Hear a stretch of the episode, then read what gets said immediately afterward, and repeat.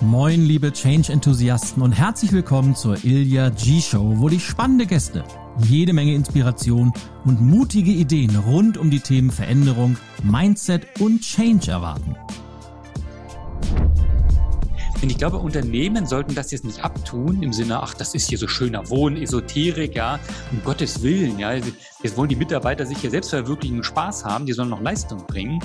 Ich glaube ja gerade, dass diese Themen, ne, wenn, wenn die Mitarbeiter wirklich das machen, was sie gut können, wenn sie das mit Leidenschaft machen, dass sie dann natürlich auch viel mehr Output bringen und viel leistungsfähiger sind.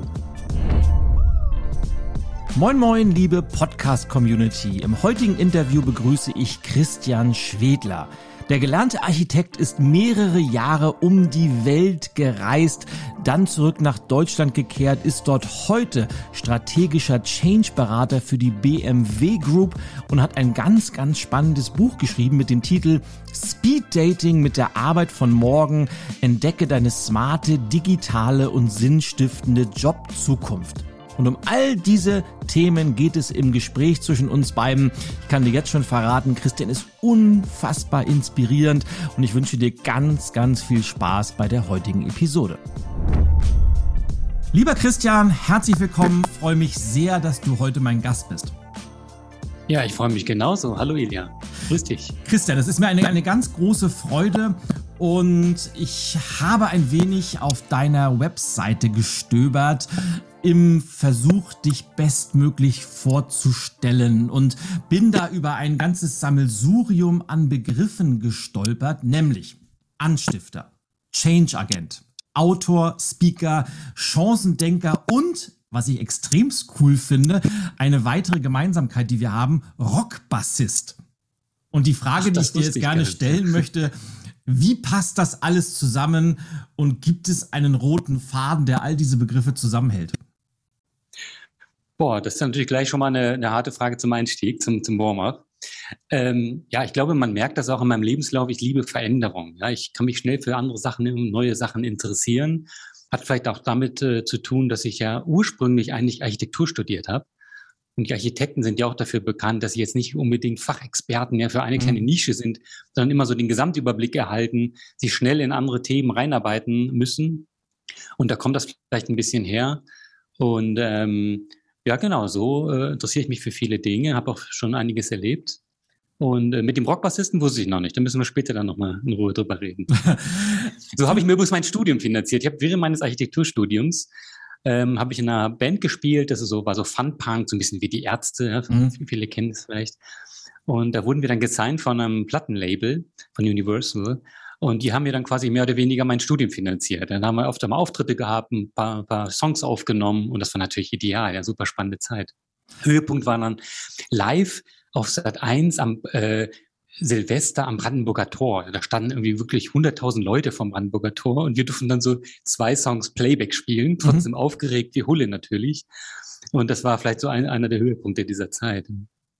Also ich habe gesagt, äh, weil ich habe, ich habe mir nicht, leider nicht mein Studium finanzieren können äh, mit, mit der Musik, aber ich habe ja in einer Schülerband gespielt, so bis ich 18, 19 war. Auch so in so einer Dreier-Kombo, äh, vielleicht nicht ganz Fun-Punk, wir waren eher so vielleicht so Motorhead, also Bass, Gitarre, Gesang und das war's dann auch. Ähm, leider hat es bei mir nie, nie komplett gereicht, mehr als ein Hobby zu sein, aber 100.000 Menschen, äh, Plattenvertrag. Hast du nie damit so ein bisschen geliebäugelt, auch die Musik zum Beruf zu machen? Ja, natürlich. Das wäre ein gangbarer Weg gewesen. Ja, und das war dann auch so eine, natürlich immer ein Spagat. Ne? Dieses Architekturstudium habe ich auch nie fallen lassen, immer äh, weitergetrieben. Nebenbei immer so dieses Band-Dasein. Das sind ja auch völlig zwei verschiedene Welten, in die man sich da bewegt. Ne? Auch da wieder, da habe ich das vielleicht auch schon wieder ein bisschen äh, einstudiert und geübt, ne? sich in verschiedenen Welten zurechtzufinden und immer diesen Spagat äh, hinzubekommen. Und wir wurden dann aber, nachdem wir das Album komplett fertig eingespielt hatten in Hamburg, gab es dann ähm, Wechsel im, in der Geschäftsführung bei Universal. Mhm. Und da wurden wir, wie man ja so sagt, gedroppt. Das heißt also quasi einfach rausgeschmissen. Weil der neue Chef hat dann keinen Hit gesehen, ja. Die haben dann auch super viel Geld ja schon für uns investiert gehabt. Und dann wurden wir einfach rausgeschmissen. Und wie das so ist, ich, hab, ich hadere da jetzt auch nicht mit, weil ähm, Mai hätte, wäre, wenn, ja. Ähm, jetzt habe ich ja auch einen ganz interessanten äh, ja, weiteren Gang hingelegt ne, mit meinem Architekturstudium. So konnte ich das dann äh, äh, zu Ende machen und bin ja dann, kommen wir vielleicht gleich noch drauf, mhm. auf diese achtjährige Weltreise gegangen. Das hätte ich alles ja auch nie gemacht, ne, wenn ich da jetzt äh, Funpunker in Deutschland geblieben wäre. Ja. Ähm, aber das, das war im Bereich des Möglichen auf jeden Fall. Das war so eine 50-50-Wette, ja. Naja, aber wie es oft so ist, dass äh, wenn man denkt, oh, da ist jetzt eine Tür komplett geschlossen und ein Traum ist vielleicht geplatzt, je nachdem wie groß er war, ist es ja oftmals dann auch, dass sich eine andere Tür wieder öffnet. Und Veränderung ist ja wirklich so ein, so ein roter Faden. Also diese Weltreise, da komme ich gleich drauf, weil das hat ja auch, glaube ich, ganz, ganz viel mit diesem Thema Change und, und äh, Mindset zu tun. Von all diesem, oder ich will mal anders fragen, wie würdest du dich heute vorstellen, wenn dich heute jemand fragt, was machst denn du beruflich? Also klar, früher Architekt, da weiß ich ja genau, ja, kann ich mir was darunter vorstellen. Wie würdest du dich heute bezeichnen? Ja, also mein, mein ähm, Butter und Brot äh, ist ja noch bei, ich bin bei BMW tätig als Stratege äh, und kümmere mich da um, ja, um die zukünftigen Arbeitswelten. Ja? Also wir haben dann einen äh, Forschungsstandort und äh, da kümmere ich mich drum in einer sehr frühen strategischen Phase tätig. Und da auch da wieder bin ich so ein bisschen Jongleur. Ja? Ich habe da verschiedene Fachdisziplinen, verschiedene Themen, die ich da irgendwie jonglieren muss. Und äh, da schließt sich der Kreis wieder. Das findet immer wieder so mhm. äh, ja, der rote Faden in meinem Leben, dass ich da verschiedene Themen miteinander irgendwie äh, moderiere und, und, und ausbalanciere. Das mache ich. Und da auch wiederum, jetzt kommt wieder der Spagat, das ist also der eine, der eine Fuß, ja, sitzt im DAX-Konzern und, und der andere ist halt, dass ich freiberuflich jetzt mache, ne, mit dem, ich habe, wie gesagt, ja ein Buch geschrieben, kommen wir vielleicht nochmal drauf. Und Definitiv. Bin da sehr tätig jetzt ne, mit, mit diesem Thema Change, Transformation, Jobzukunft. Da bin ich halt auch sehr umtriebig. Das ist dann wieder, vielleicht brauche ich auch diesen Spagat, mhm. ja, wo ich dann da tätig bin. Und beides befruchtet sich natürlich gegenseitig ganz gut, ne? weil ich bin jetzt nicht einer, der jetzt nur irgendwie äh, 30 Fachbücher gelesen hat und so aus der Theorie plaudert, sondern ich bin wirklich da am Puls der Zeit ne, in den Konzernen, weiß, wie da die, die Dinge funktionieren. Ähm, und genauso kann ich natürlich wieder Themen, die ich dann aus diesem anderen Feld habe, ne, diese Transformation und wenn ich mich mit anderen Leuten unterhalte im Netzwerk oder ja klar, wenn ich mich da auch weiter weiterbilde, weiterentwickle, das wiederum mitziehen in, in den Konzernen. Und so ist das so ein ganz schönes Wechselspiel, das sich so ein bisschen gegenseitig natürlich auch befruchtet. Ne? Auf jeden Fall. Was ist denn für dich die größte Herausforderung, wenn es um Veränderungen in einem großen Konzern geht, weil da ticken die Uhren ja doch manchmal anders und man kann nicht alles immer exakt so umsetzen, wie man gerne möchte, weil natürlich spielen hierarchische Strukturen eine Rolle, es spielen Politik, politische Spiele und, und Macht eine wichtige Rolle und ähm, was, was ist da, wo, wo, an welchen Fronten kämpfst du da am meisten? Ich glaube, die größte Herausforderung ist, dass die, gerade jetzt, wenn wir auf die deutsche Industrie gucken, ne, oder deutsche große Konzerne, die waren halt plus minus, ja, ich sage jetzt einfach mal 100 Jahre sehr, sehr, sehr erfolgreich. Ne? So Made in Germany war ja dann irgendwann wirklich das, das äh, Qualitätssiegel, ja. Ja, gerade Automobil. Und äh, gerade auch im Automobil, aber auch, auch in anderen, äh, ganz vielen anderen Themen, ja. Und ähm, jetzt muss man sich vorstellen, jetzt war man 100 Jahre in einer bestimmten Arbeitsweise sehr erfolgreich. Das heißt, das wäre ja eher so diese Denke aus der Industrialisierung, aus dem Maschinenzeitalter kommen, ne, wo es um Routinen ging, um feste Abläufe, um Hierarchien. Und die, die, die Zukunft war, war relativ gut planbar. Ja? Man hat dann irgendwie die nächsten fünf bis zehn Jahre geplant, ja, und das hat dann relativ gut funktioniert. Und jetzt merken wir halt in dem, in dem Kontext des exponentiellen Fortschritts, das heißt also, ne, die Entwicklung kommt immer schneller, äh, prasseln immer schneller auf uns ein. Und ja auch in dieser Disruption, das heißt also quasi diese Game Changer, die alles verändern. Äh, in diesem Kontext versuchen sich jetzt die Konzerne anders aufzustellen. Ja, und die sehen das ja auch, auch gerade mit der Konkurrenz im Nacken aus dem Silicon Valley zum Beispiel, aus China teilweise. Ja, wir müssen irgendwie auch schneller werden, ne? Äh, flexibler werden, ne? agiler, wie man ja, kann man ja fast schon nicht mehr hören, ne? agiler ja, werden. Wohl wahr. Und wenn du vorstellst, das ist so ein riesen Tankerschiff, ne, mit, wie du gesagt hast, mit ganz vielen natürlich erstmal verschiedenen Menschen ne, und Strukturen und Hierarchien und mit dieser ganzen Tradition. Und das dann irgendwo mal so eben zu verändern, ja, das ist natürlich, das ist, glaube ich, jetzt kein, kein, äh, keine Weltneuheit, ist natürlich relativ schwierig. Und mein Ansatz ist da, nicht diesen ganzen Konzern jetzt umzukrampeln, umzukrempeln. Ja, also jetzt muss der ganze Konzern, ja, also ganz VW zum Beispiel, ja, mit 300.000 oder ich weiß nicht, 400.000 Mitarbeitern, mhm. muss jetzt morgen agil werden, sondern eher in so einer Beidhändigkeit zu denken. Ne? Fachleute reden da von der Ambidextrie. Das heißt, wir, die Konzerne müssen ja auch weiterhin noch ne, Höchstleistung in Perfektion abliefern, ne, in, in, diesen alten Mustern arbeiten. Gleichzeitig müssen die halt aber auch schneller werden ja, und, und innovativer, kreativer werden. Und so kann man halt verschiedene Teams ausbilden, die sich eben diesen neuen Themen widmen. Und sehr weite Teile des Unternehmens können dann etwas langsamer sich entwickeln. Ja? Und das ist ja auch eine Chance. Und das sind so meine, die Themen, die, die mich da beschäftigen. Ja. Auf jeden Fall. Was ich immer spannend finde, du hast es ja gerade angesprochen, gerade diese, dieser Fokus auf kleine Teams, was ja große Konzerne, ja, ja, alle wollen agil sein und was ich auch immer wieder feststelle in den unterschiedlichsten Branchen und Konzerne mögen das, glaube ich, sehr gerne. Ja, wir müssen so werden wie Startups. Und mhm. ich glaube, es ist eine große Sehnsucht von Konzernen, diese, diese Startup-Mentalität zu haben, schnell zu sein, innovativ zu sein, vielleicht auch ein bisschen diese Coolness ranzukriegen und dann bildet man so kleine Startup-Hubs in den Konzernen, die auch meistens super cool funktionieren, wo die Leute sich ausleben können. Und dann wird es immer schwierig, wenn es dann wieder zu Schnittstellen kommt, dieser kleinen Einheiten, die sehr agil, die schnell, die innovativ sind, zu den in Anführungsstrichen alten, traditionellen Strukturen. Wie schaffst du es mit diesen, diesen Widerständen auf diesen Brücken umzugehen? Oder wie schafft man es, den Transfer hinzubekommen von diesem Startup-Denken in kleinen Teams hin zum, zur großen Organisation? Wenn das nicht ein zu großes Thema jetzt ist. Ja, nee, ist ein super Thema, weil genau daran ähm, beißen sich auch gerade so die Experten und die Forscher so ein bisschen ne, äh, die, die, die, die Zähne aus.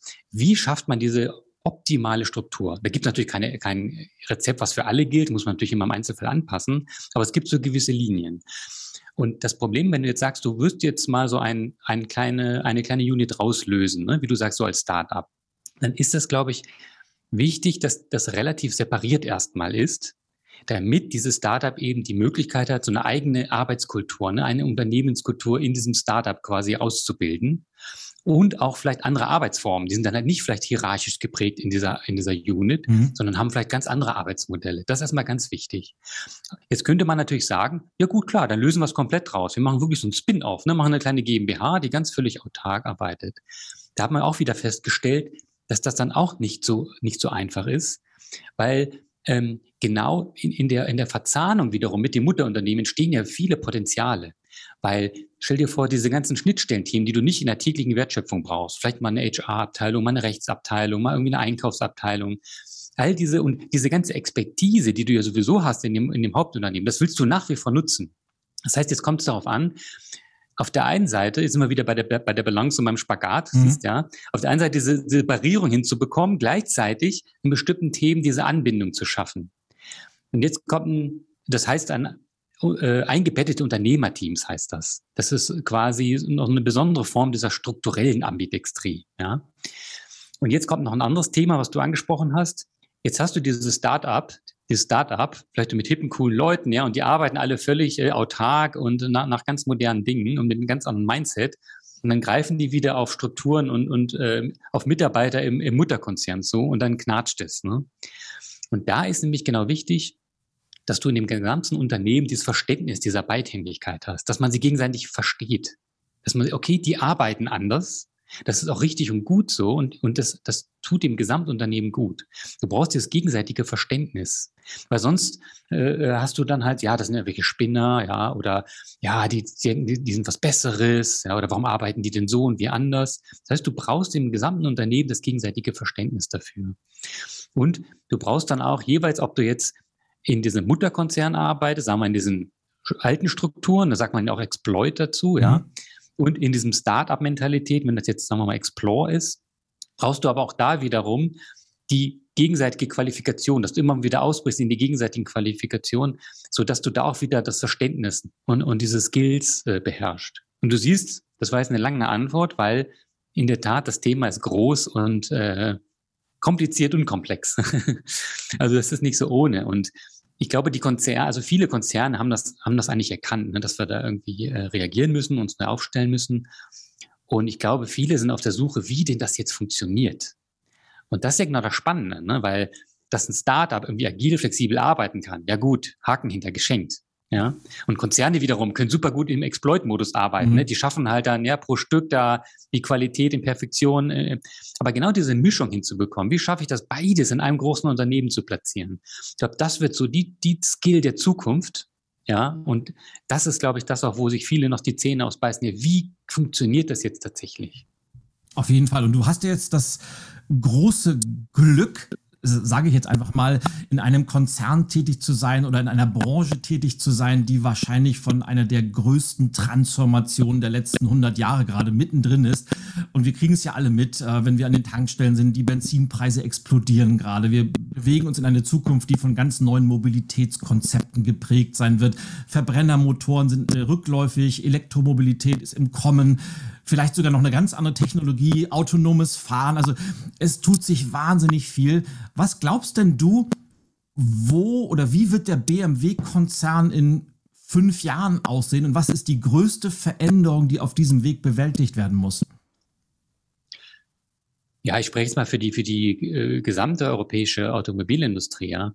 Dass, dass ich glaube, genau dieser Wandel ne, vom Maschinenbaukonzern in diese Tech-Company und auch das, das Digitalisierung, dass die IT ja, dass die ITler nicht nur die Hotline, Hotline ist, wenn, wenn irgendwie mal der Laptop mhm. wieder hakt, sondern dass Digitalisierung eben ein integraler Bestandteil sein wird des Autos.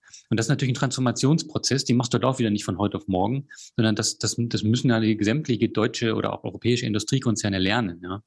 Und ich glaube, deswegen wird das auch ein Stück weit so ein Wettrennen, äh, auch bei, bei, den, bei den Automobilen. Du hast einerseits quasi die, die, wie gesagt, aus dem Exploit kommen, die aus dem Maschinenzeitalter kommen, die müssen halt quasi, ne, die machen jetzt in Digitalisierung und wollen flexibler werden.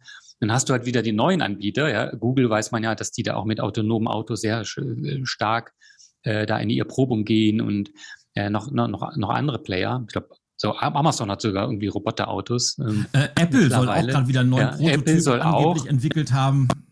Ganz genau. So und die wiederum haben Schwierigkeiten, halt diese Qualität in Massen hinzubekommen. Ne? Und das ist wie so ein Wettrennen. Wer schafft es erstes, so in diese Mitte zu kommen, ne? Ja. also da quasi reinzukommen. Und deswegen ist das, wie du sagst, sehr, sehr spannend. Ähm, und deswegen siehst du ja auch, dass auch viele ähm, deutsche Konzerne da immer mehr Allianzen eingehen, ne? auch mit anderen Startups, mit Digitalfirmen, um sich da halt äh, besser aufzustellen. Ne? Ja, sehr cool. Jetzt hast du gerade gesagt, es geht ja nicht von heute auf morgen. Und ich mache jetzt mal eine ganz holprige Überleitung, denn dein Buch, das heißt ja Speed Dating mit der Arbeit von morgen. Und ich mache mal so einen kleinen Cliffhanger, weil zu dem Buch kommen wir gleich. Bevor wir zum Morgen kommen, würde ich gerne noch einmal auf das Gestern zu sprechen kommen, weil die Menschen, die wir sind, ist ja, ist ja oftmals oder eigentlich fast immer das Resultat von dem Weg, den wir vorher gegangen sind. Und du hast eine wahnsinnig spannende Vita. Und du hast äh, im Nebensatz erwähnt, dass du dich viele Jahre auf Weltreise befunden hast. Du hast eine Zeit lang in Santiago de Chile gelebt. Erzähl doch mal, das ist, glaube ich, von vielen Menschen so ein großer Traum, dieses ich würde super gerne mal auf eine Weltreise gehen. Und dann, ja, aber es geht ja nicht, weil ich habe ja meinen Job und bla bla bla, was immer dagegen spricht. Und die wenigsten trauen sich wirklich.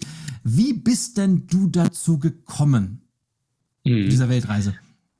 Ja, das war überhaupt gar nicht geplant. Und das waren, wie gesagt, ja acht Jahre am Stück, acht Jahre schon gar nicht. Ja, hätte mir das als Student erzählt, hätte ich gesagt, was hast du denn geraucht? Ja. Und das kam so, ich habe, wie gesagt, Architektur studiert. Als ich dann fertig war, lag die Bauindustrie eigentlich relativ so brach. Ja, also mhm. da, da gab es höchstens Praktikantenjobs. Und da habe ich aber gehört von anderen Studienkollegen, dass die in Australien händeringend Architekten suchen und dass deutsche Architekten da recht begehrt sind. Und dachte ich, na gut, Australien ist ja nicht so weit weg, ist ja fast um die Ecke. Ja. Nein, nee, das, das, da hatte ich natürlich auch Respekt vor. Aber damals war ich natürlich klar, ich hatte noch keine Familie, ja, äh, kam direkt von der Uni, hat man natürlich noch nicht so viel, äh, noch nicht so viel zu verlieren. Und bin dann ganz naiv Koffer gepackt, rübergeflogen, ja. Und ich sage immer so, manchmal verdammt Naivität ja auch zum Erfolg. Hätte ich gewusst, worauf ich mich da einlasse, hätte ich es vielleicht nie gemacht. Mhm. Ja. Bin dann dahin. Ich hatte mittelmäßiges Englisch null Berufserfahrung, schon gar keine, natürlich gar kein Wissen über australische Bauweise, australische Baugesetze, ja. Ich hatte null Kontakte, ganz hemdsärmlich. Und dementsprechend war das am Anfang auch schwierig. Bin dann nach Melbourne, da gab es natürlich eine Absage nach der anderen. Und habe dann im allerletzten Moment noch eine Einladung für ein Vorstellungsgespräch bekommen in Noosa, das ist nördlich von Brisbane. Ja. Das ist so, so weit wie, ich weiß es gar nicht, ja, sagen wir mal Stockholm nach äh, Neapel oder so. Bin natürlich dahin, nur fürs Vorstellungsgespräch, mhm. dahin geflogen, weil es quasi fast meine letzte Chance war. Ähm, war wahrscheinlich noch nie so aufgeregt in meinem Leben äh, während dieses Vorstellungsgesprächs und hat dann Gott sei Dank geklappt. Und so ging das dann los und hat sich das noch ein bisschen weiterentwickelt. So war ich dann halt zwei Jahre in Australien. Ähm, und das war aber so ein erster Aha-Moment, ne, wo ich gesagt habe, du, schau mal, wie viele Leute haben mir vorher gesagt in Deutschland, ne, bist du bescheuert? Wie, genau die Gründe. Ne? Du, du kennst da doch niemanden, du hast noch nie gearbeitet. Wie stellst du dir denn das vor? Das wird doch nie was. Ich habe es einfach mal gemacht. Ne? Das ist ja so der Klassiker, einfach mal machen. Ne? Ist ja auch ja. so ein Leitspruch von dir, Elia. Ja.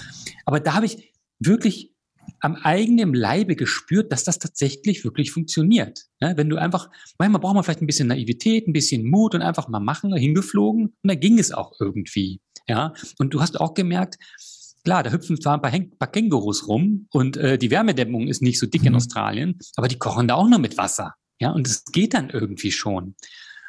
Und das war so die, die erste Station. Und da ging es weiter, weil mein Visum ausgelaufen ist ähm, bin ich dann zurück nach, nach Europa und da auch wieder ein Kumpel von mir, ein alter Studienkollege, meint, Chris, jetzt, hast, jetzt kannst du ja langsam ein bisschen Englisch, komm noch nach London, weil hier gibt's die ganzen Star-Architekten, eigentlich super ja. spannend. Wenn man sich da ein bisschen auskennt, da gibt's dann halt den Norman Foster, da habe ich dann auch gearbeitet und Zaha Hadid und wie sie alle heißen, Richard Rogers und so weiter. Und ähm, das war natürlich dann auch eine, eine sehr spannende Zeit, da war ich da drei Jahre. Und da habe ich zum Beispiel gemerkt, was wirklich Fortschritt heißt, wenn er einen wirklich persönlich betrifft, so real-time. Auch nochmal kurz ausgeholt. Wir haben damals an so einem ähm, Architekturmodell gearbeitet, so ein organisch geformtes Nationalmuseum für die Arabischen Emirate. Wir mussten das immer so in Styrodur nachbauen, ne? so Styropor. Ja. Und haben uns da die Nachtschichten, haben wir da geschnitzt in der Modellbau-Workshop und sie Hände blutig geschnitzt, ja. Und irgendwann kam da mein Chef und mein Christian, komm, lass mal sein hier dein Modellbau, ja wir haben jetzt ein neues Gerät, da kannst du auf Knopfdruck, in fünf Minuten später hast du ein originalgetreues Modell. Ich dachte, der, der will mich veräppeln, ja. Bin dann da mit ihm hin in die Modellbauwerkstatt und da habe ich ihn dann kennengelernt, den 3D-Drucker. Ich meine, klar, heute lacht man darüber. Ja, damals war das schon noch eine Innovation. Ne? Da habe ich wirklich gemerkt, wie so von einer Sekunde auf die andere so eine Innovation mein eigenes Leben oder mein Arbeitsleben so völlig verändert und bereichern kann. Und das hat auch da auch nochmal so, war so ein kleiner Trigger-Moment wieder, wo ich nochmal so ein bisschen mehr Begeisterung ne, für diese so Fortschritt, Technologie, Digitalisierung nochmal äh, geschöpft habe, weil ich gemerkt habe, wie, wie powerful das ist, ne, wenn man das am eigenen Leib erfährt. Ja, und dann, du hast es schon angesprochen, Santiago de Chile. Wie kam ich dahin? Dann habe ich dann in London meine Frau kennengelernt, die Chilinin ist. Und äh, damals, äh, als dann unsere Tochter kam, und wir wussten dann, ja, wir wollen jetzt mit dem Kind jetzt nicht in London bleiben. Hieß es dann, ja, gehen wir zu mir oder zu dir, ne? Mhm. also quasi äh, nach Deutschland oder nach Chile. ja. Und in, in dem Sinne quasi. Und damals, ja, war ich immer noch abenteuerlustig genug und dachte, ach, mit Chile, bring it on, das nächste Abenteuer. Auch vielleicht ein bisschen gestärkt, ne, durch das, dass die anderen beiden Auslandsaufenthalte recht gut funktioniert haben. Und ich, wie gesagt, ja auch gemerkt habe, man kocht nur mit Wasser, habe ich mir das entsprechend dann auch zugetraut. Auch wieder, ich bin ohne Spanischkenntnisse, ohne Job, ja, sind wir mit der Tochter einfach nach Chile geflogen. Da war es in dem Sinne ein bisschen einfacher, dass meine Frau natürlich ein bisschen vernetzt war. Ne? Das hat natürlich ein bisschen geholfen. Und ähm, dann habe ich da ja als Architekt drei Jahre in Chile gearbeitet, in, in Santiago. Auch wieder ein bisschen Glück gehabt, dass ich da ein Büro kennengelernt habe oder, oder die, die mich da angestellt haben, die auch sehr viel und sehr gut Englisch gesprochen haben. Weil sonst wäre ich da baden gegangen, ja, weil mein Spanisch war dann noch, äh, hat gerade mal so für das Bierbestellen, das berühmte, ja, mhm. gereicht konnte meinen Namen auf Spanisch sagen. Ja. ähm, und gut, während der Zeit habe ich natürlich dann schon Spanisch gelernt, aber ähm, das war so im, im Abriss kurz meine Weltreise, bis dann nach drei Jahren Chile meine Frau gesagt hat, du Christian, äh, Mai, warum ziehen wir nicht nach Deutschland? Ja? Und zu dem Punkt war ich dann auch echt ready, wieder äh, zurück in meine Heimat zu kommen. Und so sind halt acht Jahre Weltreise draus geworden, die niemals so geplant waren. Ja, das hat sich tatsächlich so ergeben. Aber es waren für mich natürlich schon so viele Augenöffner dabei, viele Aha-Momente, viele Erlebnisse, ja. Mega. Ähm, also ich, ich feiere ja. das, wenn ich dir zuhöre, ich feiere das so sehr. Und du hast eben gesagt, ja, ich hatte ein bisschen Glück. Ja, natürlich braucht man manchmal auch Glück und muss zur richtigen Zeit am richtigen Ort sein. Aber was ich faszinierend finde an, an dieser Geschichte ist einfach, du hast, ich habe es einfach mal gemacht. Und oftmals ist es ja so, wir sehen andere Menschen von außen und dann sagen wir ja, die haben Glück gehabt oder ja, ich würde das auch gerne machen. Und oftmals ist es so, wenn man sich auf den Weg macht, und bei dir war es jetzt die Weltreise, es kann aber auch sein, der Weg in die Selbstständigkeit oder berufliche Karriere, was auch immer man so vorhat, sobald man sich auf den Weg macht, ergeben sich Gelegenheiten auf einmal. Dann bist du auf einmal zum Vorstellungsgespräch geflogen. Du hast in London deine Frau kennengelernt und auf einmal öffnen sich neue Türen. Genau. Und so ist, glaube ich, das Leben. Und das finde ich immer wieder faszinierend. Aber es wird niemals passieren, wenn man zu Hause auf der bequemen Couch sitzt, weil da lernt man niemals Menschen kennen und da öffnen sich niemals Türen. Man muss halt auch was machen und rausgehen. Und was ich auch immer wieder faszinierend finde, das hat jetzt wieder was mit dem Thema Veränderung zu tun.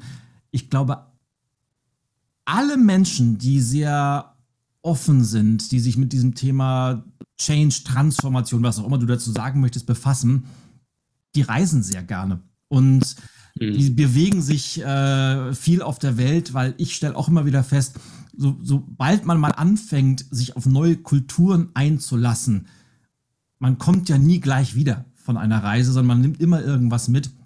Gibt es irgendein Land, auf wo du sagst, Fall, ja. das dich am meisten geprägt hat kulturell oder von den Menschen? Wahrscheinlich jetzt Chile, weil deine Frau daherkommt. Aber gibt es irgendeinen anderen Ort auf der Welt, wo du sagst, der hat dich sehr, sehr geprägt? Ja, vielleicht war das doch schon Australien irgendwie, ja. Weil ähm, ich fand für mich, das war so ein, so ein idealer Mix aus dieser Western Mentality, sage mhm. ich jetzt mal, ne? Weil klar, wenn du als Deutscher irgendwo sagst, ich ziehe jetzt irgendwie nach Afrika oder nach, weißt du, wo, wo, wo, die, wo die Mentalität, die Kultur nochmal so verschieden ja. vielleicht ist. Also ich hätte mich zumindest wahrscheinlich schwerer, schwer, schwerer damit getan. Und bei Australien ist es so, das hat so ein bisschen unsere Western Mentality, was für uns dann nicht, wo, wo, die, Umstellung nicht ganz so schwer ist. Auf der anderen Seite halt so diese Lockerheit am Leben, ne? so dieses laid back, wie die, wie die sagen, ne? so dieses freundliche, ne? du triffst da irgendeinen Fremden auf der Straße und dann du schnackst mit dem äh, zwei, drei Worte, dann lädt er dich ein, komm doch einen Abend vorbei, wir machen hier einen Grillen, mhm. du kennst ihn gar nicht oder so, ja. Und diese Kombination war für mich schon augenöffnend, ne? Ähm, das fand ich schon wirklich sehr bezeichnend, muss ich sagen, ja. Aber ich, ich könnte da jetzt keinen Favoriten benennen. Jeder, jeder Standort hatte so seine, seine Vorzüge, ja. Auch die, die Engländer, das, das war super, ja. Äh, dieses British Understatement und Höflichkeit, aber auch, die haben auch so einen eigenen, so einen scharfen, so, so einen schwarzen Humor, ja. Und London ist ja auch so ein Schmelztiegel. Ne? Also das ja, ist ja so London ist ja eigentlich ein, ein, ein, ein Globus in einer Stadt nochmal zusammengefasst. Ja. ja. Es ist ja nicht England oder so. Mhm. Ne? Ähm, das ist ja der Wahnsinn, was da aufeinander trifft und dieses offene und Multikulti. Jeder kann da sein, wie er ist und keiner fällt auf und ja. ist ja auch wahnsinnig. Ne? Und, und Chile wieder völlig anders, ja. Ähm, ich meine, die Lebensqualität, die du da hast, wenn du muss man ja auch mal sagen, da merkt man schon so eine Zweiklassengesellschaft, die wir in Deutschland nicht so extrem kennen. Ne? Da gibt's wirklich die, wenn, wenn, du an der roten Ampel stehst, dann kommt immer gleich einer aus dem, aus dem Gebüsch gesprungen, putzt dir die Scheibe, weil er froh ist, dass er dann ein paar Peso verdient. Das gibt's also ganz extrem, ne, diese ärmeren Schichten. Und ich sag mal, wenn du da ein gut gestellter Akademiker bist, dann bist du da, dann lebst du da fast wie, wie ein Millionär hier, ja. Die, mhm. da haben alle, äh, ob das jetzt ohne Wertung jetzt, ob das gut, schlecht ist, ich sag's aber, da hat jeder dann irgendwie so zwei, drei SUVs vor der Tür, ja, und ein, jeder hat da mindestens ein Strandhaus nochmal und ein Dienstmädchen, also jetzt, ich sage das jetzt ganz wertfrei, ja, also einfach nur so, wie es ist. Ähm, das ist natürlich auch eine völlig andere Welt und auch diese Extreme dann da, da zu sehen, ne, ist schon komisch, ja. Und, und irgendwann hatten wir uns dann auch, weil, weil wir, das ist so, in Chile müssen wirklich beide auch arbeiten gehen, damit du dir da halbwegs so ein Leben leisten kannst. Mhm. Und meine Frau war dann auch voll berufstätig, wir hatten dann zwei Kinder. Und dann hatten wir dann auch quasi eine, eine Vollzeit, äh, ich sag dir mal Dienstmädchen oder so, ja, die, die uns das Haus bestellt hat. Und wir haben natürlich versucht, wir kamen natürlich mit, mit, mit diesem, mit dem äh, deutschen Mindset, ja, wo man ja sagt, das entschiede, da, da werden die dann halt behandelt wie sonst was. Ne?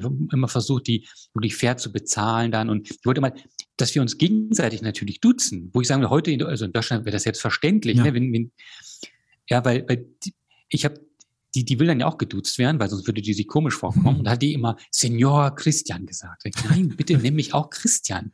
Und es ging ihr nicht über die Lippen, das war das Komische, mhm. ja, weil die auch, ja, auch mit ihrem eigenen Mindset, mit ihrer eigenen Kultur natürlich ankommen. Und das sind schon so ähm, Kulturunterschiede. Da, da muss man natürlich dann erstmal, ja, es ist sehr spannend, ne? da, da reift man dann natürlich auch dran. Auf jeden Fall. Ich war gerade in der, in der letzten Woche, war, war ich für eine Woche in, in Südafrika, mal wieder, bin relativ häufig da. Und ich glaube, da ist es noch krasser. Also ich war auch schon in Südamerika. Ich glaube, wenn, kann man Südafrika vielleicht ein bisschen mit Brasilien vergleichen. Mhm. Du hast einfach eine unfassbar große Schere zwischen arm und reich. Und damit meine ich wirklich extremst arm. Und du hast es eben gesagt, mit einem deutsche Mittelschicht würde man da wahrscheinlich wirklich, wirklich pompös leben können. Und was ich dann immer finde, es erinnert mich immer wieder dran, wie Dinge, die wir hier für völlig selbstverständlich nehmen, dass sie es gar nicht sind. Und äh, vielleicht mache ich jetzt wieder eine leicht holprige Überleitung, weil ich, ich möchte ja unwahrscheinlich gerne auf dein neues Buch zu sprechen kommen. Und was mich da besonders, du hast es ja genannt, Speed Dating mit der Arbeit von morgen.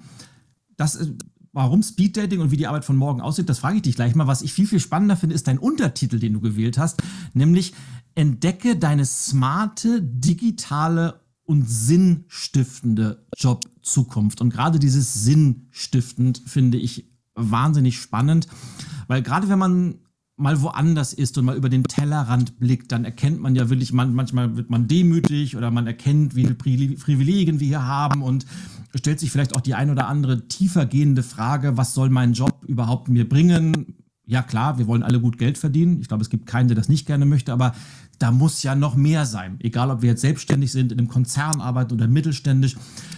Deshalb, ich versuche mal die Frage so ein bisschen zu kombinieren. Erstens, wie sieht die Arbeit von morgen aus? Zweitens, welche Rolle spielt der Sinn? Und was hat es mit dem Speed-Dating auf sich? Drei Fragen. Habe ich eine halbe Stunde Zeit, oder? Äh, womit fangen wir an? Also, fangen wir mal vorne an. Wie sieht die Arbeit von morgen aus? Also, was ich mir angeschaut habe, niemand hat eine Glaskugel. Die hatte ich natürlich leider auch nicht im Keller gefunden. Ich habe lang gesucht, nicht gefunden. Aber man sieht ja gewisse Trends und wenn man ja. die sich anschaut, kann man schon gewisse Rückschlüsse ziehen. Und wenn man sich anschaut, ist kein Geheimnis, dass Automatisierung, Robotik, Automatisierung und gerade auch die künstliche Intelligenz natürlich immer mehr und mehr in Konkurrenz zu den Menschen tritt. Soweit erstmal kein Geheimnis. Und wir sind ja auch im exponentiellen Fortschritt. Das heißt, wir dürfen nicht den Fehler machen, in die Vergangenheit zu schauen und dann das einfach linear ne, nach vorne zu extrapolieren, sondern das wird dann immer schneller passieren. So, jetzt kann man sich anschauen, wenn man sich anschauen will, wie sehen die Jobs von morgen aus? Welche Jobs brauche ich, um genau das zu befeuern? Also muss ja auch ein Stück weit entwickelt werden, nach wie vor betreut werden, gewartet werden. Das heißt, diese ganzen ITler, Programmierer, Ingenieure, Wissenschaftler, die quasi diese neuen Technologien betreuen. Das ist so das eine Zukunftsfeld. Und das andere Zukunftsfeld ist eben, was diese Automatisierung oder auch die künstliche Intelligenz lang, mittel- oder langfristig nicht abdecken kann. Und das sind halt genauso diese Soft Skills, ne? so Empathie, soziale äh, äh, Intelligenz, emotionale Intelligenz. Und das sind so für mich so diese beiden Zukunftscluster. Im Buch habe ich das Yin und Yang genannt, ja. weil die beiden sich halt äh, irgendwo entgegengesetzt sind, ne? weil die einen arbeiten genau mit den Technologien und die anderen füllen die, die Lücken, aber es sind natürlich auch eine Abhängigkeit. Das ist erstmal so eine Richtung, ganz grob jetzt nochmal zusammengefasst, so wo sich die Tätigkeiten hin entwickeln. Ähm, und es sind ja auch immer die Frage, ja, sterben die Jobs jetzt aus? Ne, da gibt es viele Experten, die sagen, ja, natürlich, ja, wir sind bald alle arbeitslos. Ähm, ich gehöre zu denjenigen, das habe ich in meinem Buch dann auch so äh, umschrieben, warum dass die Arbeit nicht ausstirbt, ähm, Matthias Hawks vom Zukunftsinstitut hat das so schön beschrieben. Arbeit ist kein Kuchen, der irgendwann vertilgt ist. Weil wir Menschen werden immer neue Sachen empfinden, äh, erfinden, dass Leute äh, weiterhin irgendwie eine Tätigkeit haben. Stell dir mal die Landwirtschaft vor damals. Ne? Damals haben, was ich, eine Bauersfamilie, haben zehn Leute auf dem Acker gearbeitet. Dann kam irgendwann der Traktor. Da hätten die anderen neun doch sagen können, wir haben genug zu essen. Wir legen uns jetzt nur noch da in den Garten und genießen das Leben. Was ist passiert? Heute Landwirtschaft hat, glaube ich, zwei Prozent ja, vom Bruttoinlandsprodukt. Ja. Und der Rest sind so, man bräuchte nicht aufziehen, so viele Themen, die man damals nicht gekannt hatte. Was gibt es heute für Berufe? Ja, Yoga, Lehrer und äh, flieg mal zurück ins Mittelalter und sag denen mal, ja, äh, ja, deine sonst wie Nachfahren, die werden mal Yoga-Lehrer, ja, oder Data Scientist oder Influencer auf Instagram ja. oder so, ja. So undenkbar. Und ich glaube, da fehlt uns heute noch die Fantasie, dass es ja genauso weitergeht. Ja, nur mal so mein Beispiel, was ich im Buch beschrieben habe. Jetzt haben wir alle noch Laptop ne, und Smartphone und unser, öffnen unser Excel und Outlook. Ich glaube, bald wird das alles eingeblendet über das Augmented Reality. Ob das jetzt über so eine Brille ist, ja, oder irgendwann kommt es einfach nur als, als, als wie so eine Kontaktlinse. Und da kriegst du deine E-Mails und deine Informationen einfach direkt vor deinem Auge eingeblendet. Da stelle ich mir so vor, dann das ist jetzt einfach nur so eine Zukunftsgespinst von mir, ja, was ich mir selber ausgedacht habe. Ich stelle mir das vor, da gibt es dann vielleicht wie so ein Apple Store in der Stadt, da gehst du rein, das ist so ein Augmented Reality Linsenshop, ja, wo du dir das Modell aussuchst, wird technisch eingestellt, dann kommt aber noch so ein jemand, der, der deinen Charaktertyp irgendwie checkt. Bist du eher der schnell stresst Oder brauchst du viele Reize? Und so wird dann ja auch dann vielleicht dann das eingestellt. Was kriege ich jetzt viele Nachrichten oder weniger, dass du keine Reizüberflutung hast. Und da gibt es dann vielleicht so Augmented Reality Coaches, ja, oder äh, Digital Detox äh, Consultants oder Themen, die, an die wir heute noch nicht denken. Mhm. Und dann müssen wir einfach die, die Fantasie aufbringen, zu sagen, ja, es wird viel mehr andere Berufe geben. Das ist so das eine Ding. Jetzt versuche ich, das waren ja drei Fragen, langsam zur zweiten Frage zu kommen. Ähm, das hat aber auch damit zu tun, wie die Arbeit von morgen aussehen wird. Dieses Thema Sinnstiftung, du hast es schon genannt, wird halt immer wichtiger, Gott sei Dank. Das ist ja auch quasi ein Luxus, ne, der nicht für alle gilt. Ähm, und das wird aber auch möglich durch diese Techno, durch diese, äh, durch, durch die neuen Technologien, ne, dass wir uns das leisten können. Und das hat ja der Friedhof Bergmann damals aufgebracht. Ne, die Frage, was ich wirklich, wirklich will, da, da kam das ja eigentlich her mit dieser New Work-Bewegung, dass Arbeit halt mehr ist als nur, ich gehe morgens hin, stempel ein, racker mich ab, stempel aus und dann beginnt das Leben. Mhm. Und im Idealzustand ist das dasselbe. Ne? Arbeit ist Leben, Leben ist Arbeit. Und ich wurde letztens auch gefragt, Christian, wie machst du New Work für dich fest oder wann, wann hast du für dich New Work gefunden? Ne? So als, als, wann bist du angekommen? Und ich finde eine ganz gute Schlussfolgerung ist, wenn ich mit 65, 70 nicht in Rente gehe freiwillig. Ich glaube, dann habe ich es geschafft. Weil das ist ja so das im alten Denken. Ne? Du plackerst dich ab, hast deinen Job und rettest dich. Die meisten, bei den meisten ist es ja so, die retten sich dann in die ja, Rente. Um dann das und in meiner Idealvorstellung machst du das nicht. Und die habe ich auch mal in der Weltreise kennengelernt. Ne? Viele Chefs von mir, ob das ein Norman Foster ist, der hat mit Leidenschaft noch mit, mit 80, macht er noch seine Architekturskizzen und so. Ich glaube, das wäre für den eine Strafe, wenn man dem sagen würde, du Norman, lass mal gut sein, ne? leg mal deinen Stift weg, ja, du kannst dich jetzt mal in Rente jetzt hier dein, dein Leben genießen. Das wäre für dich eine Strafe. Rasenmähen, ja. ja? Rasenmähen. Und ich glaube, dann, dann haben wir diese Sinnstiftung, diese Sinnerfüllung äh, und auch diese, diesen New Work-Gedanken gefunden. Das ist ein guter Lackmustest für jeden selber. Ne? Wenn du dich fragst, wenn, wenn mein Arbeitgeber, ja, oder wenn du selbstständig bist, wie auch immer, sagt, so, jetzt darf ich endlich mit 65 in die Rente. Freust du dich dann und sagst du, nein, ich möchte bitte, ja, ich brenne weiter zu arbeiten. Und du, du kannst es ja reduzieren, ne? wenn du sagst, du willst nicht mehr irgendwie zwölf Stunden am Tag arbeiten, ja, oder bist körperlich nicht mehr in der Lage, da jeden Tag höchst. Du kannst es ja reduzieren. Aber einfach noch dieses Verlangen und wenn du da so eine Kraft draus ziehst und eine Erfüllung, dann arbeitest du freiwillig länger weiter, ja. Lass mich und, einmal ganz, Christian, einmal ja. kurz einhaken, weil ich finde dieses Thema und ich muss aufpassen, dass wir uns, äh, dass wir da nicht jetzt stundenlang uns drüber unterhalten, weil ich finde es wahnsinnig spannend. Sinn. Ich, genau das, was du sagst, ist auch mein, meine Wunschvorstellung. Äh, warum sollte irgendjemand an einem künstlich festgelegten Datum auf einmal aufhören müssen, wenn man das tut, was einem Freude macht, was Sinn hat? Und ich glaube, die besten Beispiele sind so wahrscheinlich Mick Jagger, den sie wahrscheinlich, wenn er soweit lebt, mit 95 von der Bühne kratzen müssen. Der kommt mit Relator noch auf die Bühne. Ja, bis er das sehen. Mikrofon nicht mehr halten kann, weil warum sollte der was anderes machen? Das ist sein Leben und das Leben ist Arbeit und Arbeit ist Leben. Und Sinn ist aber, woher kommt Sinn oder wie gelangt oder wie, wie erhält ein Job, ein Beruf Sinn? Ist das etwas, was ich aus dem Job rausziehe oder ist Sinn etwas, was ich in eine Tätigkeit hineingebe? Heißt, ist Sinn mit der Tätigkeit verknüpft? Also muss ich eine gewisse Entwicklung haben, um Sinnhaftigkeit zu haben? Oder kann auch ein in Anführungsstrichen vollkommen normaler Job wie Buchhalterin, Fließbandarbeiter, Außendienstmitarbeiterin, kann die auch Sinn erfüllt sein? Ja, pauschal erstmal natürlich ja. Aber ich glaube, du, du hast ein interessantes Bild genommen. Muss ich was reingeben oder was rausziehen? Ähm, und jeder wird die Frage vielleicht anders beantworten, ne? weil für jeden auch Sinn und Sinnerfüllung was anderes ist. Ich kann das jetzt nur als Christian Schwedler beantworten.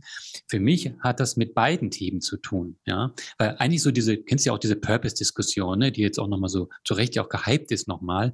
Das kommt ja eigentlich erstmal daher, das sind, äh, wofür mache ich was? Ja, manche sagen auch, warum mache ich das? Manche wollen ja eher die Zukunft schauen, sagen, wofür mache ich was? Das ist ja das, was ich da reingebe. Und ich glaube auch, ne, wenn du so, weiß ich, ein Arzt, der dann in der Notaufnahme arbeitet, der schöpft nach Hause kommt, hat aber drei Menschenleben gerettet, mhm. der fühlt sich vermutlich so mit Sinn durchflutet, ja, bei dem ist natürlich ein Beruf, wo das so eins zu eins schnell ja, ablesbar ist. Das ist bei manchen Berufen natürlich nie, nicht so einfach, ne? Wenn du fragst, was habe ich heute geschafft, weil das vielleicht Sachen sind, die man in den ersten zehn Jahren spürt oder so, ja. Also mal beim Job zum Beispiel, ne, wo ich in der Strategie tätig bin. Aber das ist das eine, dieses Reingeben halt natürlich, ne? Dass man das sagt, ich habe was geschafft. Und, das, und ich glaube, deswegen wollen auch Leute in Zukunft auch noch arbeiten gehen, weil ich glaube, die meisten Menschen, natürlich nicht alle, aber die meisten Menschen möchten auch irgendwie gebraucht werden. Die, das fühlt sich ja gut an, glaube ich, ne, wenn man gebraucht wird. Ja, das ist das eine.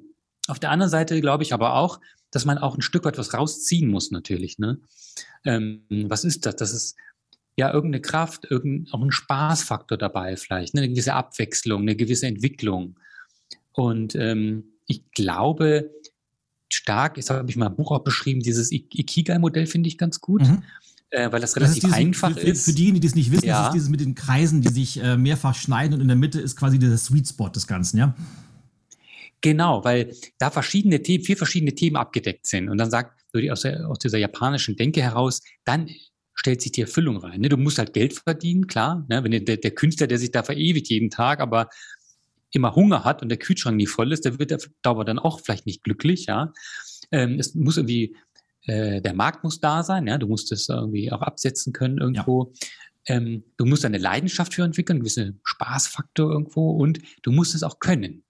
Ne? Das ist ja auch, wenn du dann in den Flow-Zustand irgendwann kommst, wenn du da wirklich so drin bist, ja, und du musst es auch können. Und das sind so die verschiedenen Aspekte. Ich glaube stark dran, wenn, wenn die vier, deswegen finde ich das Ikigai-Modell so gut, wenn die vier zusammenfallen, dann hat man, glaube ich, eine relativ hohe Chance, auch dieses Glück oder auch diese, diese, diesen Sinn zu finden.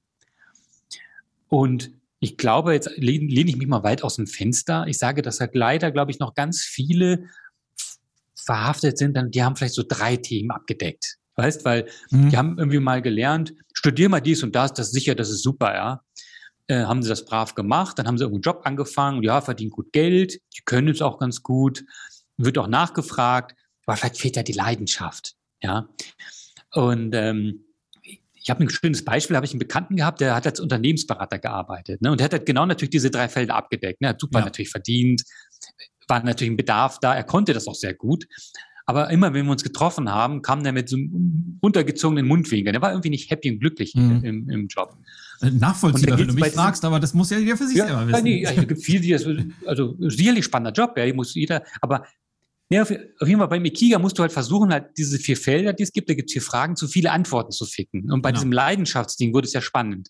Und da kam er dann drauf, dass er als Student super gerne gemalt und gezeichnet hat. Da hat er mir mal ein paar Sachen gezeigt und die waren super gut, mhm. ja. Und da meinte er aber, das ist das Bezeichnende, heute hat er ja kein, keine Zeit mehr für solchen Firlefanz, weil er macht ja jetzt hier auch Unternehmensberater. Ja. Und da gilt es gerade, diese Themen jetzt zusammen zu verbinden. Und heute arbeitet er so als Illustrator, weißt du, dieses Graphic Facilitating, ja. wo du halt quasi so Workshops betreust ja, und live cool. dazu mhm. malst. Und das ist super cool, finde ja. ich das. Und das, das Tolle ist, wenn er jetzt nur künstlerisch begabt wäre, würde er es nicht so gut können, weil mhm. du musst ja da auch die Inhalte verstehen, du musst die abstrahieren, du musst die ja zusammenfassen und du und lenkst ja ein Stück genau. weit dann auch mhm. so dann die strukturieren. Das heißt, da kann er genau diese beiden Skills jetzt kombinieren und der hat jetzt dieses Ikigai gefunden ja, weil das ist super nachgefragt, verdient damit Geld, er kann es und hat eine Leidenschaft. Und das sind die Punkte. Aber jetzt kommen wir wieder zurück, äh, Ilja, auf, auf, auf den Kerngedanken oder an den Anfang. Du musst A, deine Scheuklappen ein bisschen weiter aufmachen, mhm. ja, die Offenheit haben. Zum Beispiel, oh, ich kann ja zeichnen, kann ich das irgendwie einflechten? Vielleicht sogar, Christian, vielleicht sogar erstmal erkennen, dass wir überhaupt Scheuklappen ja. haben. Ich glaube, das ist schon mal für ja. viele die erste Voraussetzung das stimmt, mal aus dem Hamsterrad mal kurz raussteigen, ne? genau. Das Erkennen, sich öffnen für neue Ideen und ähm, natürlich, wie du sagst, diese erste Tür öffnen. Ich glaube, das ist so, so als Quintessenz, ne? du mhm. musst diese Tür erstmal öffnen. Und das fand ich bei mir auch immer so spannend bei meinem Werdegang. Ne? Immer wenn du irgendeine Tür aufmachst, da ergeben sich so viele neue Trampelpfade. Und das finde ich, mein, viele haben da vielleicht Angst vor, das verstehe ich und respektiere ich auch, ja, irgendwo, dass man da äh, irgendwie Respekt vor hat. Bei mir war es immer so, das ist immer noch so, ich finde das super spannend, weißt, weil ich nicht weiß, jetzt mache ich eine Tür auf, wo führt mich das hin? Auch damit, als ich mit dem Buch angefangen habe, war wieder so eine Schnapsidee erstmal. Ja, ich schreibe jetzt mal ein Buch. Ich wusste aber genau, das wird wieder eine Tür. Ich schreibe das Buch, es wird eine Tür. Heute rede ich mit dir, ja, du bist, ich, ich, ich verfolge dich auch schon lange, ich kenne dich auch gut, der ein super spannender Podcast-Host, äh, plauschen wir hier und das, und so öffnen sich Türen und Trampelpfade. Und das finde ich so spannend, auch genau nicht zu wissen, was übermorgen ist. Äh, viele brauchen das vielleicht so als Absicherung, respektiere ich dann auch. Die sagen, ja, ich bin hier verbeamtet oder ich bin jetzt Unternehmensberater, wie auch immer. Und die nächsten 20 Jahre weiß ich genau, wie es weitergeht. Ist ja eh schon die Frage, ne, mit der Dynamik, ob das überhaupt noch so ist, ja. ob das so gilt. Das ist nochmal ein ganz anderes Thema, kommen wir vielleicht auch noch drauf. Aber zumindest selbst wenn es so wäre, Ich finde diesen Gedanken, rede ich nur wieder für mich, ja, Christian Schwedler, erstmal abschreckend. Ja, ich will irgendwie nicht wissen, was übermorgen ist. Ja. Und genau, das sind halt die Türen, die man aufmachen muss. Ich Aber nochmal ganz kurz nochmal, mit, mit dem Sinn nochmal. Und mit dem Sinn und mit dem New Work-Gedanken ist ja eigentlich so, dass du deinen Sinn findest, du deine Sinnerfüllung. Jetzt ist es aber so, für mich kann das auch eine Win-Win werden, wenn wir die Unternehmenssicht reinbringen. Denn ich glaube, Unternehmen sollten das jetzt nicht abtun im Sinne, ach, das ist hier so schöner Wohn, Esoterik, ja, um Gottes Willen, ja. Jetzt wollen die Mitarbeiter sich ja selbst verwirklichen und Spaß haben, die sollen noch Leistung bringen. Ich glaube ja gerade, dass diese Themen, ne, wenn, wenn die Mitarbeiter wirklich das machen, was sie gut können, wenn sie das mit Leidenschaft machen, dass sie dann natürlich auch viel mehr Output bringen und viel leistungsfähiger sind. Also nochmal mit der anderen Brille, ne? mache ich die, die, die Sinnbrille, die persönliche Brille ab und nehme jetzt die Unternehmensbrille, die Betriebswirtschaftsbrille auf. Ich glaube, auch da würde es einen riesen Mehrwert bringen. Und gerade eben in einer Zeit, wo wir nicht nur einstempeln, ja, drei Schrauben jeden Tag immer dieselben drei Schrauben dran schrauben müssen, sondern gerade in diesen neuen Wissensberufen, ne, wo ich Kreativität, Innovation bringen muss, gerade da brauche ich halt das, ne, mit dieser Leidenschaft und, und diesem Engagement. Du kennst ja auch diesen Engagement-Index, mhm. ne, der immer vom Gallup-Institut gemacht wird, dir mit, mit ganz schlimmen Zahlen, ne? also wo die meisten Mitarbeiter, heißt es dann, ja schon innerlich gekündigt haben und so. Und das ist ja auch Gift für die Unternehmen. Und so hoffe ich mir, dass dieser Sinn oder auch dieser New Work-Gedanke im Endeffekt dann auch zu so einer Win-Win-Situation führt. Ja. Exakt. Und ich glaube, das ist äh, vielleicht dann diese beiden Seiten vom Sinn. Das eine, klar, ich als Persönlichkeit muss was reingeben. Ich muss der Tätigkeit Bedeutung geben, egal was ich so tue. Und als Organisation, als Unternehmen muss ich natürlich auch eine Kultur, na, bereitstellen ist vielleicht das falsche Wort, aber ich sollte schon Rahmenbedingungen schaffen, wo Leute mit Freude zur Arbeit kommen, wo sie ja, ihre Persönlichkeit einbringen können und wo sie eben diesen Sinn auch erfahren in der Tätigkeit, weil ich stimme dir zu, nicht nur zu 100 Prozent, ich weiß ja mathematisch falsch, zu 1000 Prozent zu, dass nämlich Sinnhaftigkeit, das Freude am Tun und Performance sich überhaupt nicht gegenseitig ausschließen, sondern einander bedingen. Weil ich würde dir genau. genau. das Gleiche sagen, wenn ich Spaß an dem habe, was ich tue, wenn ich äh, extremst vielleicht auch meine eigenen Sachen mit einbringen kann, dann leiste ich viel, viel mehr, als wenn ich einfach nur Dienst nach Vorschrift mache, wenn ich einfach nur nach Anweisungen arbeite. Und ich glaube, die Unternehmen, die das heute schon erkannt haben, arbeiten ja schon in die Richtung. Und ähm, das hat auch wieder was mit Employer Branding zu tun. Und natürlich sind es auch die Unternehmen, ja, wo die Leute auch langfristig gerne bleiben. Und das ist, machen wir uns nichts vor. Die High-Performer, die guten Leute können sich ja heute mehr oder weniger aussuchen, für welchen Arbeitgeber sie arbeiten. So sieht es aus, ne? in diesem sogenannten War of Talents sind Unternehmen zwangsläufig gezwungen, ne? selbst wenn sie es nicht, nicht mhm. selber erkennen, intrinsisch, ja, sind sie eigentlich gezwungen, ja. genau diese Rahmenbedingungen zur Verfügung zu stellen, ne? damit du auch die guten Leute anziehst und, und auch hältst. Ja? Äh, ganz wichtiges Thema. Ähm, die dritte Frage war noch offen, glaube ich. Genau. Äh, warum, warum Speeddating, genau. oder? Genau. Ähm, ich habe gemerkt, in meiner Anfangsphase jetzt, ähm, auch im Konzern, wo ich mich auch immer mehr mit diesen Themen, auch Transformation beschäftigt habe, dass diese Buzzwords ja schon in aller Munde sind. Ne? Wer hat jetzt heutzutage nicht Digitalisierung, Disruption und, und, und so weiter gehört? Aber ich habe festgestellt, dass viele trotzdem nicht wissen, ja, was heißt das jetzt für mich persönlich? Was fange ich jetzt damit an? Und ich habe auch festgestellt, dass für das Themenfeld gibt es natürlich ganz viel Literatur. Ja? Ähm, dass die aber immer sehr spezifisch ist natürlich, zum mhm. Beispiel für ein bestimmtes Denkmodell oder so. Und als Adressaten, als Zielgruppe eigentlich fast ausschließlich an Führungskräfte, Entrepreneure, andere Fachleute ist. Ja. Aber wer erklärt es mal den, in Anführungsstrichen, ja, normalen Mitarbeitern?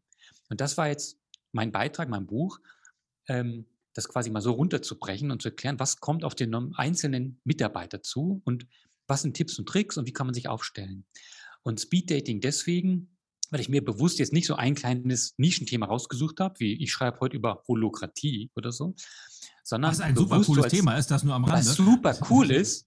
Also, aber eigentlich, klar, da musst du eigentlich auch schon wieder ein eigenes Buch zu schreiben, ja. eigentlich, aber ich wollte bewusst mal so als Einstieg einen schnellen Überblick geben, so einen 360-Grad-Blick, verschiedene Themen mal anreißen, dass für jemanden, der sagt, ich interessiere mich für das Thema, klar ist ja meine eigene Jobzukunft, steckt noch nicht so tief drin in den Themen und möchte mal einen schnellen Überblick haben. Dafür ist das Buch und deswegen Speed Dates, weil man hat jedes Speed Date, also Kapitel, ne, steht für ein anderes Thema und so kann man relativ schnell, so, so denke ich, einen, einen Überblick äh, bekommen, ja, was, was auf uns zukommt.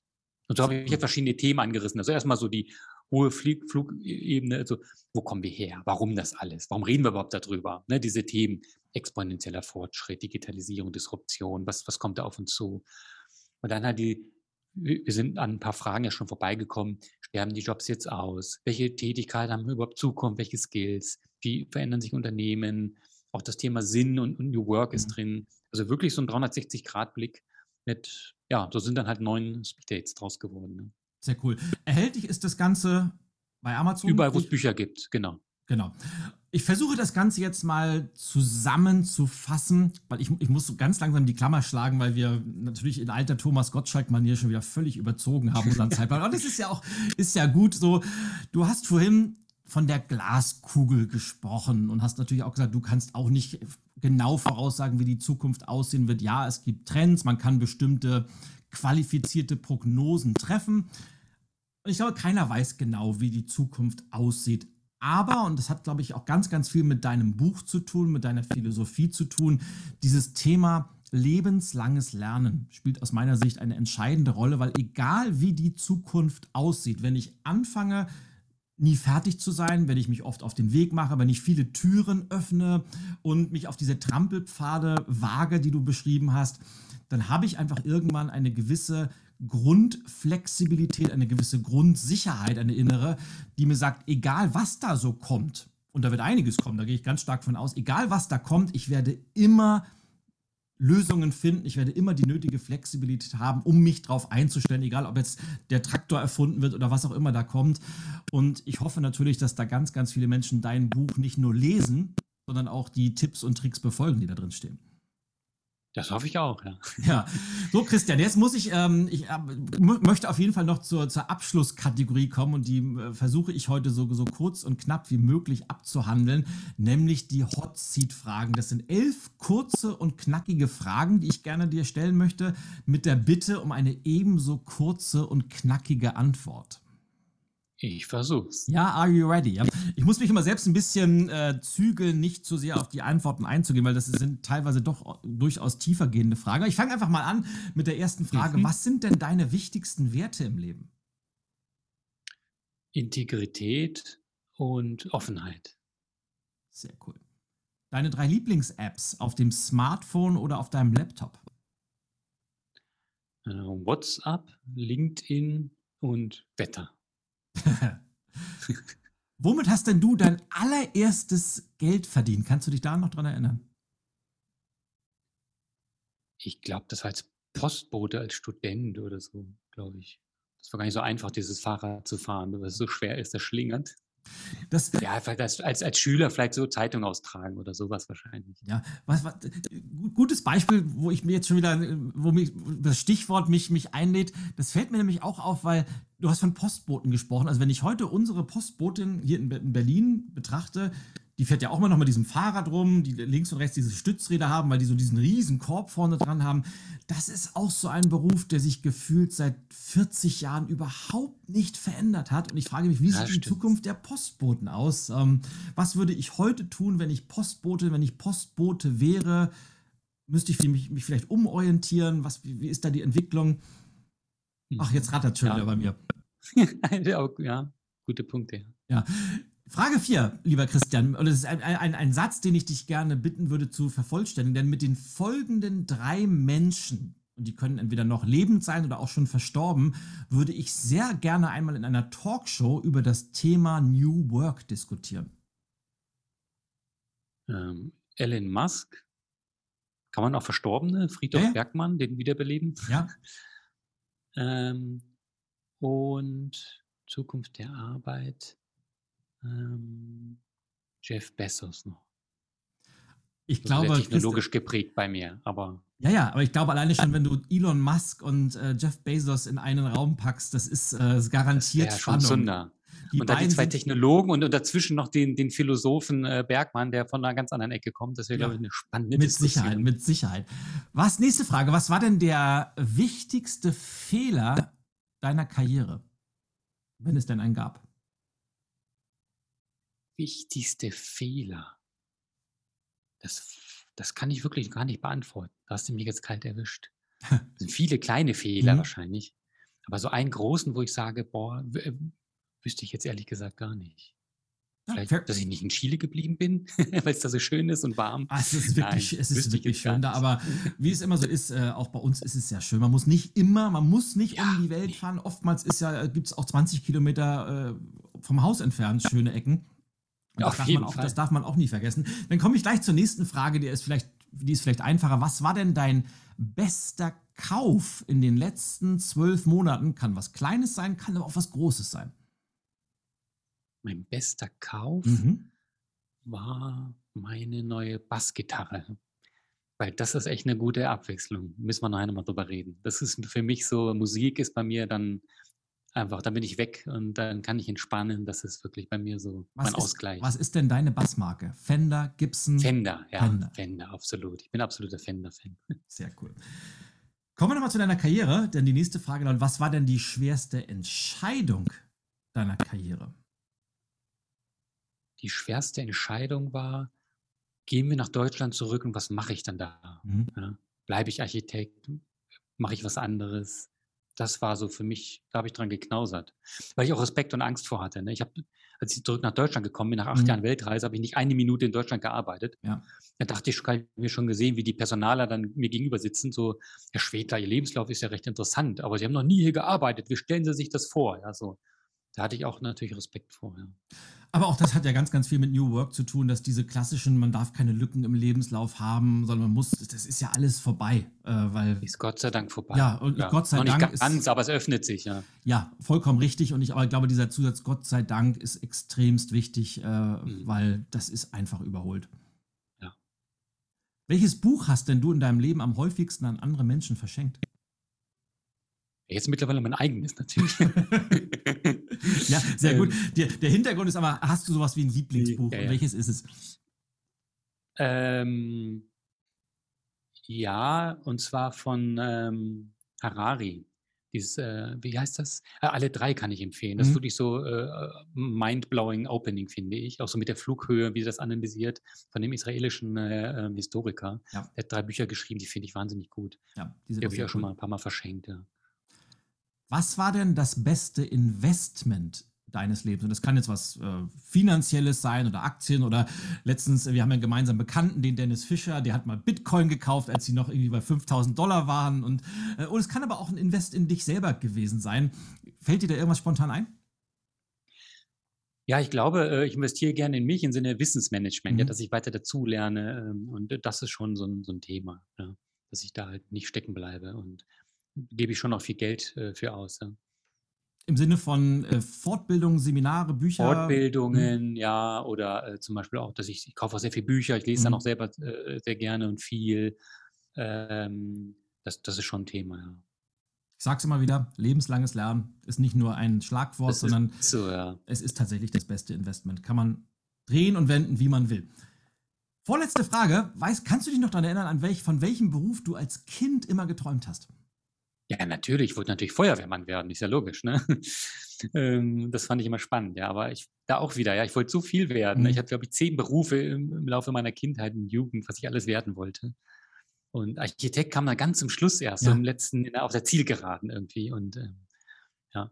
Und auch da, ne, alles viel zu überbewertet, die Jobtitel, weil sich alles so schnell verändern wird. Ich glaube, das ist auch, da muss man sich auch ein bisschen von frei machen. Ne? Auf jeden Fall. Auf jeden Manchmal Fall. ist ein Studium schon eine gute Eintrittskarte, ja, aber dann entwickelt sich auch in Zukunft ja noch alles so viel schneller weiter.